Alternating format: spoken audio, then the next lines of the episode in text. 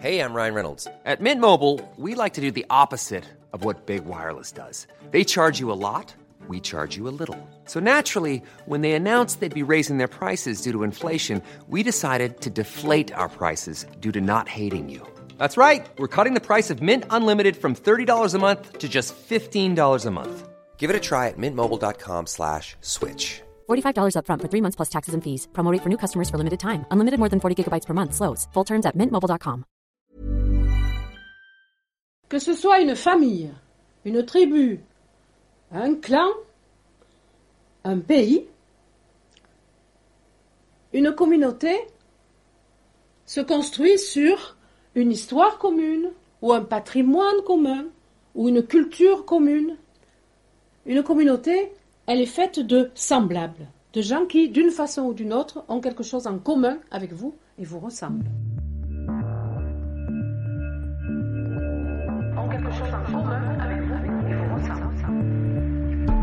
Et les membres d'une communauté vivent de manière presque animale leur proximité et la solidarité qui les lie.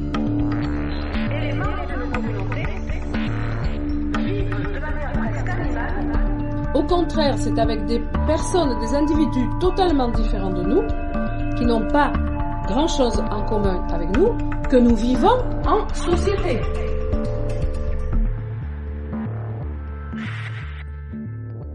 Bonjour Guillaume. Bonjour Vincent. Aujourd'hui, on part à la rencontre des survivalistes. C'est ça Absolument. Survie comme survie et valiste. Survivaliste. Qui veut dire qu'ils préparent leur valiste avant. Mais c'est un peu ça. Alors les Parce survivalistes. que ce podcast est drôle, Guillaume. Oh, mais on non, est- mais ça se voit pas sur ton visage. T'as un visage un peu fermé. On sent vraiment la contrariété.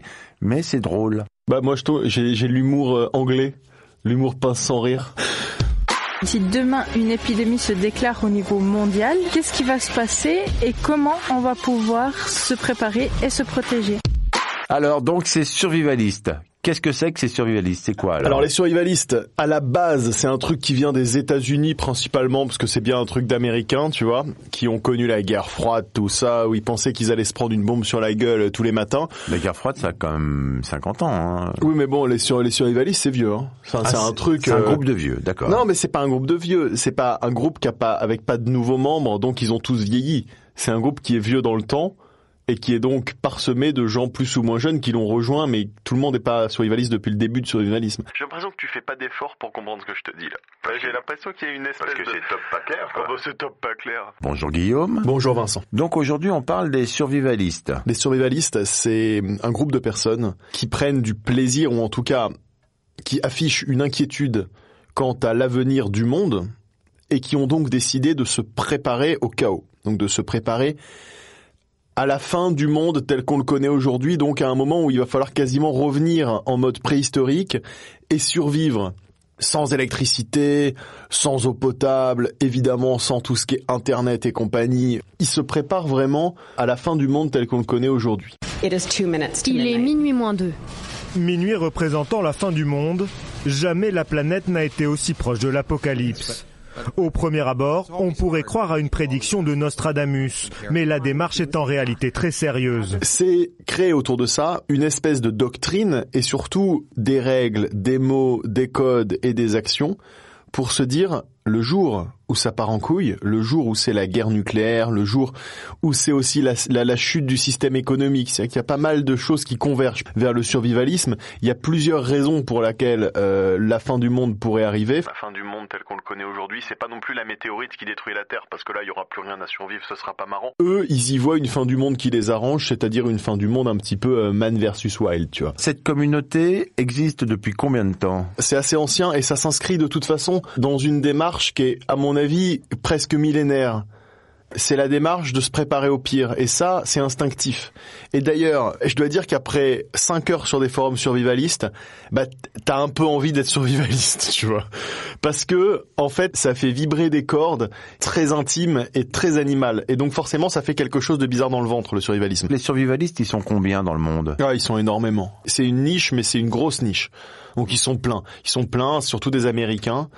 Euh, en fait, le survivalisme, ça prend du temps, de l'argent et de la place. Donc c'est très adapté aux Américains qui ont d'énormes baraques, tu sais, des baraques surdimensionnées dans des banlieues américaines où ils ont des très grands euh, sous-sols, ils ont des pièces et des pièces et des pièces, ils savent pas quoi en foutre. Bah quand t'es survivaliste, t'as de quoi occuper ces pièces-là. C'est une niche assez juteuse en termes de business parce qu'il y a plein de choses à vendre aux survivalistes. En revanche, euh, ça a tout ce que, pour moi, c'est une communauté qui a tout ce que j'aime.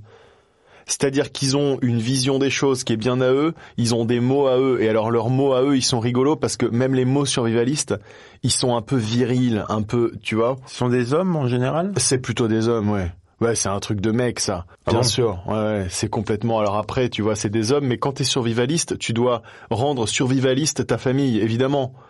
Parce que tu vas pas vendre ta femme et ta fille. Enfin, t'as quelques survivalistes extrêmes qui se préparent à devenir les méchants Ah. quand il y aura la fin du monde. Eux, ils sont prêts à shooter le voisin, à fabriquer euh, un canoë avec sa peau, et voilà. Hmm. D'accord, hein, c'est euh, le Negan de Walking Dead, quoi. C'est le Negan, euh, ouais.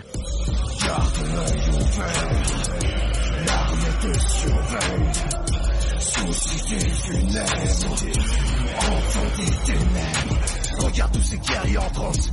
Regarde à mes soldats, assoiffés de sang.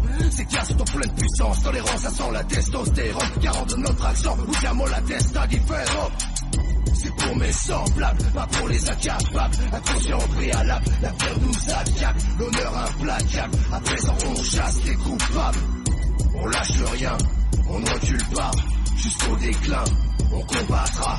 Ici est mon destin, avec mes soldats, jusqu'au trépas. C'est pour mes semblables, pas pour les incapables. Inconscient au préalable, l'avenir nous accable. L'honneur implacable. Les survivalistes, c'est des gens qui se préparent pour une vie après l'effondrement du monde social tel qu'on le connaît. Voilà. Et par contre, c'est des citoyens normaux. C'est pas des, c'est pas des marginaux, des ermites, des gens qui habitent déjà dans la forêt ou qui ont déjà ce Mm. rapport très refermé. Le survivaliste, c'est ton voisin, c'est euh, des employés de bureau, c'est même en général des gens qui s'emmerdent un peu. C'est pas forcément des gens qui chassent à l'arc, par exemple, dans les forêts. Non. Alors, en revanche, ils vont sûrement le faire le week-end parce que le, les survivalistes se, se préparent à, à, à tout ça. Et donc, il y a de l'entraînement. Ah, quand même. Donc, c'est quand même eux qui chassent à l'arc dans les forêts, alors. Oui, mais ils le font, ils le font pas par plaisir, ils le font comme un entraînement pour euh, pour plus tard. Mais en, en fait, ils sont capables de chasser à l'arc ou à l'arbalète parce qu'ils vont t'expliquer que l'arbalète prend moins de place, est plus efficace. Enfin là, c'est vraiment, euh, ils rentrent ensuite dans des considérations. euh, Est-ce qu'ils se retrouvent? C'est un gros business, donc il y a des gros salons où on leur vend des choses, mais il y a surtout une communauté énorme sur Internet, énorme. Des forums, des places de marché, des boutiques. Et comme il y a une tradition du do-it-yourself, ils se retrouvent aussi beaucoup sur YouTube parce que YouTube est super bien pour ça. Et donc on va t'expliquer comment fabriquer euh, ta tente avec euh, euh, quatre morceaux de bois et des feuilles de Mhm. palmier, comment faire du feu quand t'as rien du tout et les mecs ils sont capables de faire du feu n'importe comment. J'ai vu comment fabriquer des toilettes avec un seau. Oh bah ça c'est facile les toilettes avec un seau. Ah hein, ça. bah, ça avait l'air, mais quand ils l'ont expliqué, c'est moins facile. Un seau, c'est vide des toilettes, mais en effet, par exemple, comment faire des toilettes qui vont euh, être efficaces, qui vont pas sentir, qui vont pas contaminer ton potager que tu vas faire à côté, qui vont pas, tu vois. Dans une situation d'urgence, falso euh, le seau prend tout son sens tout simplement parce que c'est, comme on l'a vu, un outil hyper pratique et hyper polyvalent. On va parler toilette d'appoint euh, pour toutes les personnes qui sont peut-être sur des terrains psychologiques un petit peu fragiles. Encore une fois, personnes âgées, les enfants, toutes ces personnes-là, euh, c'est peut-être très intéressant d'inclure d'inclure cette idée de toilette d'appoint. Imaginez être dans un appartement pendant trois semaines sans l'eau courante, ça veut dire que vous n'avez plus accès à votre toilette. Vraiment un univers, un univers détestable. Et donc le toilette d'urgence, ça peut être très intéressant en milieu urbain, mais aussi en milieu rural. Imaginez si vous avez mémé à charge qui a euh, 92 ans, euh, et imaginez l'emmener dans le jardin faire pipi et caca dans une tranchée en plein mois de février quand il fait moins 10 ça va pas le faire. Euh, c'est toujours mieux de, euh, de faire nos besoins dans quelque chose qui ressemble à un toilette, à un toilette, surtout dans une situation d'effondrement ou de rupture de la normalité, plutôt que de faire caca sur le balcon. À première vue, tu vois des gens qui sont ingénieux et qui fabriquent des trucs. J'adore fabriquer des trucs, euh, je suis, je suis manuel, euh, j'aime bien les inventions, j'aime bien les trucs un peu rigolos avec de l'eau qui permet de faire tomber quelque chose qui, bon, Donc dans les survivalistes, au départ, j'ai trouvé ça. Ensuite, tu découvres une vision du monde qui est évidemment très pessimiste parce que la, le, corollaire du survivalisme, c'est que les mecs, d'une certaine manière, ils se préparent à quelque chose qui est tragique, mais en même temps, ça devient une très grande partie de leur vie de se préparer à ça. Donc ils vont attendre que ça arrive d'une certaine manière. Tu vois, psychologiquement, ces gens-là, ils attendent la fin du monde comme le début d'autres choses où ils vont avoir un rôle bien plus important parce qu'en général voilà bon t'as des mecs qui sont très euh, très épanouis mais quand t'as un survivaliste qui se fait un peu chier dans sa vie qui son boulot de merde qui ses collègues qui se foutent de sa gueule quand il rentre chez lui il est comme un gosse il a son espace qui s'est euh, qui s'est fabriqué donc la la maison d'un survivaliste là où il est capable de de vivre euh, tous les jours, ça s'appelle le BAD. Base. Euh... Attends, excuse-moi, je vais pas te dire de bêtises parce qu'il y a 10 000 euh, Voilà, le survivaliste, sa maison, c'est la BAD, la base autonome durable, c'est-à-dire un lieu dans lequel il peut se retrancher s'il a besoin pendant des mois, par exemple, ou même des années, selon comment il a organisé sa BAD. Et là, ce que je trouve rigolo, c'est que même l'acronyme, il est un peu badass, tu vois, BAD, ma base autonome durable. Tu vois, c'est pas genre la love ou la non, c'est la BAD, quoi. Moi, je me souviens quand j'étais gamin, j'avais une cabane et ben je me mettais des petites euh, des petites barres de céréales, des petites bouteilles d'eau, histoire de dire voilà, si je dois me cacher dans ma cabane, je peux rester deux jours dans ma cabane, ta ta ta. En fait, c'est la même chose. Je pense que ça va titiller la même corde émotionnelle que celle du gamin dans sa cabane. Quelle est la différence donc entre une cabane de gamin qui met dedans une, une boîte de haricots, une barre de céréales et une bouteille de coca et le survivaliste alors? Franchement, il n'y a pas de grande différence. Ah bon? Ouais, c'est que le survivaliste, il a plus de moyens, donc il va mettre euh, de la bouffe lyophilisée, par exemple. Donc il y a toute une histoire de l'encombrement par rapport à l'utilité. Donc ça c'est intéressant notamment chez les survivalistes français qui ont beaucoup moins de place. Les Américains sur les forums survivalistes, ils te disent très clairement euh, n'hésitez pas à employer une ou deux salles de votre maison au survivalisme. En France, tu peux pas imaginer faire ça. Aux États-Unis, tu as des baraques qui sont tellement grandes qu'au sous-sol, parfois, il y a trois, quatre pièces qui servent à rien. Donc là, tu peux acheter, par exemple, huit mois de nourriture. Donc t'as huit mois, c'est des gros, euh, des grosses boîtes avec de la bouffe en poudre, et t'as huit mois de bouffe où t'as juste à remettre de l'eau. Donc tu stockes cette poudre et l'équivalent en eau qu'il faut pour la la la, euh, la dépoudrer. Ouais, la dépoudrer et tu as ce qu'il faut pour avoir les ce dont le corps a besoin pendant pendant six mois. Il me semble que si j'étais survivaliste, je préférerais plutôt 50 bouffes que six mois. Il y a mais- aussi donc c'est voilà. Ah, il y a aussi, Justement, pardon. ce choix-là, ça va être le choix du survivaliste selon comment lui il imagine la fin du monde. Parce que par exemple, t'as les survivalistes qui imaginent la fin du monde après un, un- un accident nucléaire. Donc un accident nucléaire, en effet, c'est cinq ans. C'est-à-dire qu'ils vont se construire un Et petit bunker, cinq ans pour pouvoir ressortir. Qui a dit ça? Les survivalistes. Sur leur forum. Ils disent que ça dure 5 ans. Donc euh, après un incident nucléaire grave, tu pourras pas sortir dehors pendant 5 ans. Et après 5 ans, c'est bon. Ça va mieux, tu pourras ressortir un peu en faisant attention. I got horns that open bottles and I got horns that hold my keys. I got horns that when you turn 'em right, they help me watch TV. I got horns that open pickle jars and horns that come with hair. I got horns that hang my other horns. I always come prepared. Can you just be help me find? prepared, to be prepared. This lesson must be shared. This lesson must be shared. To be prepared. To be prepared, to be prepared. And unless you got a spare, you got one life, so handle it with care.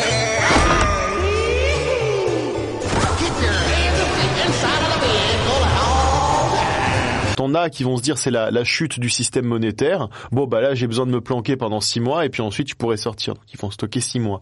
De manière générale, ce qu'ils font aussi, c'est qu'ils font un calendrier parce qu'ils doivent acheter énormément de choses. Donc ils font un calendrier parce que tu peux pas acheter 8 ans de bouffe d'un coup. T'as des plans comme ça sur internet où on t'explique comment te préparer sur 4 ans avec 200 dollars par mois. Et chaque mois, ils te disent donc ce mois-ci, vous allez acheter euh, 4 mois de bouffe et 30 euros de pièces en argent. Donc ça aussi, euh, ils ont un rapport aux métaux précieux. Donc ils te disent acheter de, des pièces en or, des pièces en argent, qui sont des métaux qui pourront être échangés quand la monnaie n'aura plus cours. Euh, acheter des métaux, ça, ça marche toujours. Ce qui est pas tout à fait idiot, euh, c'est ce que faisaient nos grands-parents aussi. Bon, voilà. These tunnels. I need one that leads to Pocket Grove.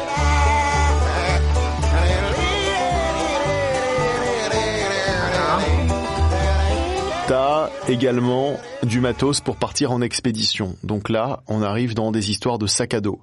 C'est-à-dire, tu dois partir en expédition chercher des vivres, chercher quelqu'un, ou euh, récupérer euh, euh, des trucs importants pendant trois jours. Donc ils ont un sac à dos pour trois jours d'expédition. Ils ont un sac à dos pour une semaine d'expédition.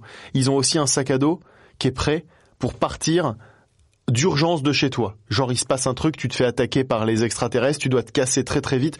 Il y a un sac à dos qui est prêt et qui te permet de survivre dans la forêt. Donc tu as une tente, un couteau, une arme, de quoi dépecer un lapin, de quoi faire du feu, des espèces de de, de branches de bois, tu sais hyper contractées où ça peut brûler pendant 12 heures. Enfin voilà, ils ont tout un plan comme ça. Et tout ça rentre donc dans, dans le cadre d'une préparation globale qui coûte de l'argent et qui peut se faire petit à petit et tu as des forums qui t'expliquent très précisément avec chaque dose, chaque euh, euh, tout ce que tu dois acheter et comment l'acheter. Tu as aussi des médicaments. D'où ça vient? Il y a aussi un livre, comme pour les pick-up artists, il y a un livre initial du survivalisme? Il y a plein de livres sur le survivalisme. Je ne sais pas s'il y a un livre principal, mais en fait, tu retrouves euh, peut-être déjà du survivalisme dans Robinson Crusoe, par exemple bah, typiquement, il fait des trucs de survivaliste. C'est-à-dire qu'au début, il est comme un con, et puis en fait, au bout de quelques jours, tac tac, il se fait une cabane, hop, il se protège du vent, il se protège de la pluie, il se protège des animaux, puis il va chasser. Peut-être qu'on pourrait dire que c'est Robinson Crusoe, le premier survivaliste de la littérature en tout cas. J'ai retrouvé des écrivains, effectivement, qui ont l'air d'être quand même des piliers, des gourous du survivalisme. Il y a d'énormes gourous, surtout, surtout que c'est un business. C'est-à-dire qu'à partir du moment... Est-ce qu'il y a des camps? Oui, il y a des kangourous. Piero San Giorgio, bonsoir. Bonsoir. Qu'est-ce que le survivalisme? C'est une euh, capacité à prévoir et se préparer à un avenir qui risque fort bien de ne pas être tout rose. Le, le mythe du progrès commence à s'effriter, voire à s'effondrer.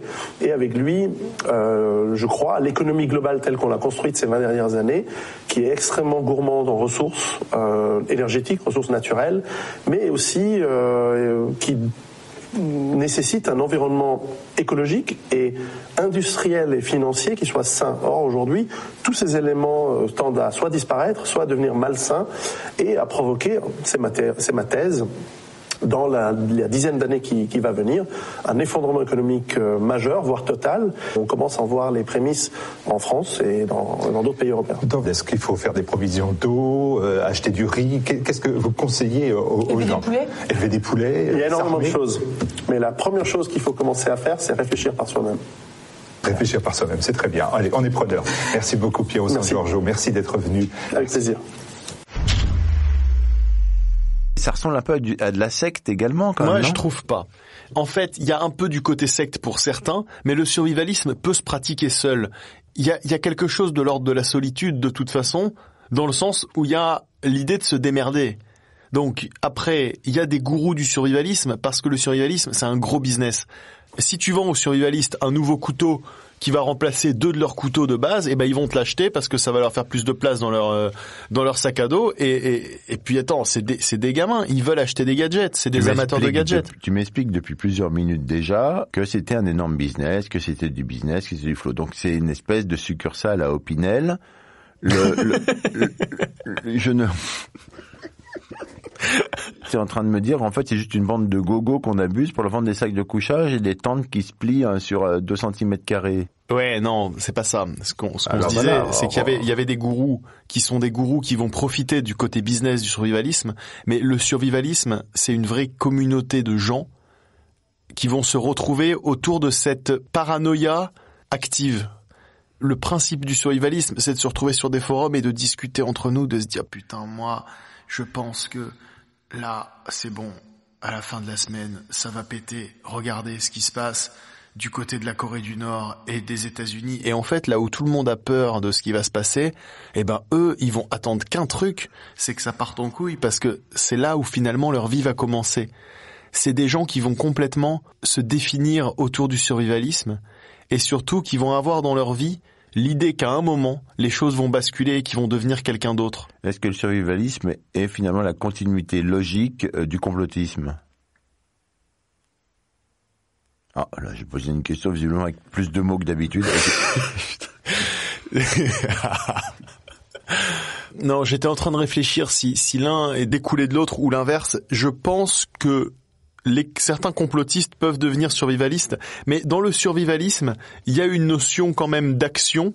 J'ai l'impression que chez les complotistes, il y a une espèce de passivité. C'est-à-dire les complotistes, ils disent ah bah c'est comme ça, ah bah ça fait chier, ah bah y en a marre, ah bah moi si j'ai pas de travail c'est à cause des reptiliens. Et puis ils font pas grand chose pour changer les choses parce que de toute façon ils, vont t'expliquer qu'on est dans un système qui est tellement dominé, les mecs ils sont dans ton cerveau et tout. Les, survivalistes ils sont un petit peu plus terre à terre. Alors ensuite il y a clairement du complotisme dans le survivalisme, justement dans cette espèce d'attente du chaos où en fait les mecs ils vont un peu voir des signes partout et euh, ils ont même créé un indice sur 100 qui calcule chaque jour les chances que ce soit la fin du monde aujourd'hui. Alors là, tiens, putain, c'est en ce moment, il y a des tensions nucléaires. Hop, l'indice, il prend trois points. Enfin, tu vois. Mmh. Et donc, ils suivent ça parce qu'ils attendent cette fin du monde. Créé en 1947 par des scientifiques, cet outil devait alerter l'opinion publique sur les risques d'une guerre nucléaire. En 1953, l'horloge se fixe à 23h58. Les Américains et les Soviétiques viennent d'inventer la bombe à hydrogène. Mon impression est que les survivalistes attendent la fin du monde pas tellement uniquement pour survivre, mais pour donner un sens à leur existence qui n'en a pas euh, dans la société actuelle. C'est une excellente réflexion. Est-ce qu'ils n'ont pas comme objectif majoritaire de se poser comme finalement les dirigeants du monde futur? Moi, je pense que si. C'est ça le fantasme. De toute façon, ils veulent de l'avance. Ils veulent dominer le monde parce qu'ils auront pris de l'avance quand il y aura le chaos. Les aiguilles se sont resserrées avec l'arrivée de Donald Trump au pouvoir. Quel est leur rapport avec l'informatique, le digital, les réseaux sociaux Les, les réseaux sociaux, ils les utilisent comme un outil, un peu comme tout le monde. En revanche, c'est pas des férus de technologie.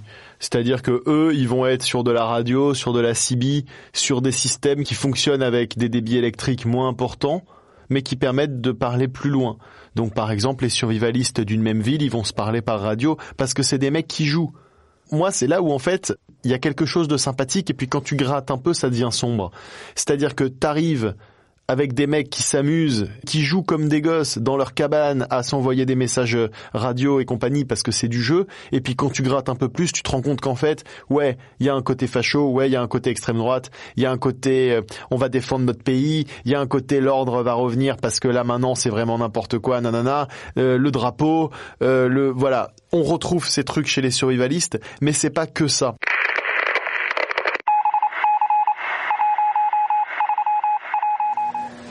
Si je vivais dans un appartement à Paris, euh, que j'étais au chômage et que donc j'étais complètement dépendant de tout, j'étais dépendant pour mon eau, mon électricité, mon paycheck, euh, mon, chèque de fin de semaine, pour vous, moi, euh, que j'étais dépendant de la voirie, de la police pour ma protection, et ainsi de suite, et ainsi de suite, ouais. Là, je flipperais un peu parce que s'il y, a une- merde, si quelque chose se passe, j'ai aucun pouvoir. Ok?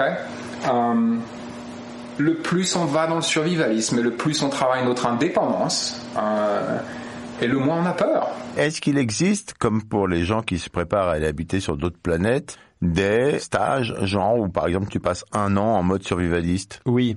Pas un an, ça doit exister, tu peux te faire un an, mais il existe des stages et tu peux aussi te faire des stages que tu t'auto-appliques, c'est-à-dire que tu décides, pendant les vacances ou pendant un week-end, de te dire, oh bah tiens, vendredi soir c'est la fin du monde, tac, je passe en mode survivaliste, j'arrive, je prends mon bob. Le bob, c'est le sac à dos euh, d'intervention rapide. Donc le sac à dos, il y a tout qui est prêt. Je prends mon bob dans mon bad. Le nombre de syllabes réduit, c'est pour réduire la place des mots dans le futur Absolument, pour Mhm. parler plus franc, plus vite, euh, plus Mhm. rapide. Donc t'as ton bob, mais donc t'as aussi ta bagnole. C'est long sa bagnole. Ça peut être un, un, un véhicule autonome de défense, donc le VAD. Donc hop, tu prends ton VAD avec ton bob et tac, tu peux aller dans la forêt et hop, Mhm. t'es prêt pendant trois jours. T'amènes ta fille, ta femme qui te suivent un peu emmerdées quand on aura le bol et elles ont envie de faire leur vie tranquillement. Mhm. Ça, tu vois des mecs survivalistes comme ça qui trimballent à chaque fois toute leur famille à aller tirer au revolver. Ils en ont marre, ils, sont fatigués, c'est dimanche, ils ont envie de regarder le juste prix et boum, eux ils, ils se coltinent euh, euh, papa qui leur apprend à dépecer des lapins. J'ai appris la BAD, la base autonome de défense, la VAD, le véhicule autonome de défense, le BOB, qui veut dire euh, le chapeau autonome de défense. Le Bob, c'est le bug out bag. Le bug out, c'est l'évacuation, la, survie en milieu, euh, en, en milieu extérieur. Le bug in, c'est se renfermer dans sa maison. C'est ce qu'on se disait, Mm. où tu peux te dire, ok, je peux faire un bug in de 4 ans, moi. Bon, le bug out, c'est le, le dehors. Le Bob, c'est le bug out bag qui va te permettre de vivre 72 heures en totale autonomie, par exemple. D'accord. Donc ça, c'est un kit de survie. Tu fais caca dedans? Non, mais t'as un truc Ah. pour mettre tes excréments, t'as du PQ, t'as as des Hmm. trucs comme ça. Tu vois, tu, vois, tu, ouais. tu poses une question pour dire caca, Oui. et finalement t'as une réponse adulte. Et ça, Ça me grandit. ouais, tu c'est ça. Il y a un truc qui est rigolo, c'est le GHB. GHB Ouais. Comme, comme la drogue C'est le Get Home Bag. C'est le sac de retour à la maison qui permet d'être opérationnel le plus rapidement possible après un retour à son domicile. Il y a ta femme dedans T'as l'IFAC Individual First Aid Kit et t'as la cabane aussi, c'est le bol, le Bug Out Location. Ça c'est ta maison est attaquée, Ouais. mais t'as une base planquée dans la forêt que t'as préparée à l'avance. Euh, c'est l'alternative à ton bob si ton bob est, Non, est ton attaqué.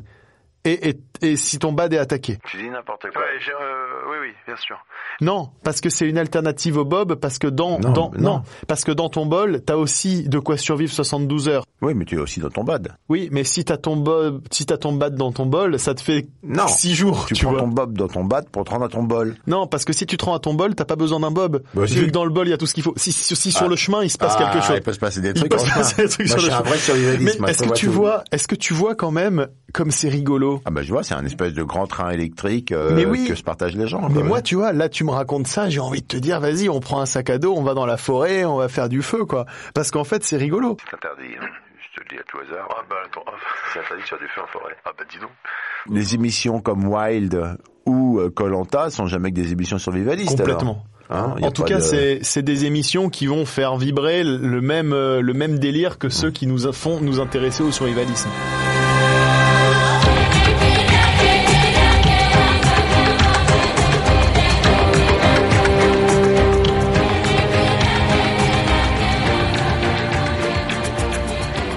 C'est pas simplement une bande de baba cool Ah, alors voilà, là on en vient à ce que je te disais tout à l'heure, où jusqu'à quel point tu vas être survivaliste.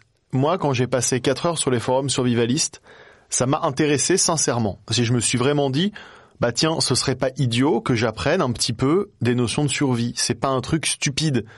Parce que si t'es dans la merde à un moment, si n'importe quoi, si tu te retrouves à la rue, si tu te retrouves euh, tu peux te dire être capable de survivre une nuit dans une forêt, c'est pas le truc le plus inutile que je puisse imaginer. Puis les mecs ils te le vendent bien et donc tu commences à regarder les tentes, tu commences à regarder les machins. Et moi j'avais été vraiment intéressé. Alors Je sais me modérer, mais vraiment, je me suis dit, enfin, tu vois, les furies, je me suis pas dit, bah tiens, je vais me foutre un, un costume. Euh, les pick-up artistes, je me suis pas dit, tiens, je vais apprendre euh, l'hypnose pour aller euh, choper de la, nana. les survivalistes, je m'étais quand même dit bah allez finalement j'aurais j'aurais un petit bob dans le placard, ce serait pas forcément débile. Un, bob entrée de gamme, il y en a à 30 euros tout fait. Tu vois, je dis bon bah je peux me faire un petit bob, aller chez Decathlon et me faire un bob. Bon, je l'ai je l'ai pas fait en fait parce que il y a aussi un moment où tu passes à autre chose et où ta vie est assez riche pour que tu te dises pas tout le temps putain demain c'est la fin du monde. Si tu restes survivaliste, si tu t'accroches à tout ça et que ça prend une place importante dans ta vie, je pense que c'est que tu as un problème en tout cas, tu as un problème de confiance en le monde en général et donc ça peut mener vers euh, forcément des dérives. Dans, dans toutes ces communautés, on trouve des gens désespérés à la fin. Les gens méchants, en général, ils sont pas méchants parce qu'ils sont mauvais, parce qu'ils ont une espèce de d'ADN dégueulasse. Ils sont méchants parce qu'ils ont été trahis, ils ont été mal re- reconnus à un certain moment de leur vie. Et donc ça les rend aigris envers des communautés, aigris envers le monde en général. Et à mon avis, les survivalistes, au bout d'un certain moment, ceux qui sont vraiment très impliqués, ça peut être bah, en fait, on retombe sur les, fachos habituels qui veulent pas, euh, qui veulent pas d'étrangers, qui veulent pas de nouveautés, qui veulent pas d'évolution, qui veulent un monde qui ressemble au monde de leurs grands-parents. Alors le monde de leurs grands-parents où euh, tous les 30 ans on envoyé à la guerre, des trucs comme ça. Je pense qu'ils ont, ils ont pas non plus la vision tout à fait euh, juste de tout ça, mais ils aimaient la France de, euh, on fait notre pain, on fait notre machin, euh, Amélie Poulain, tu vois.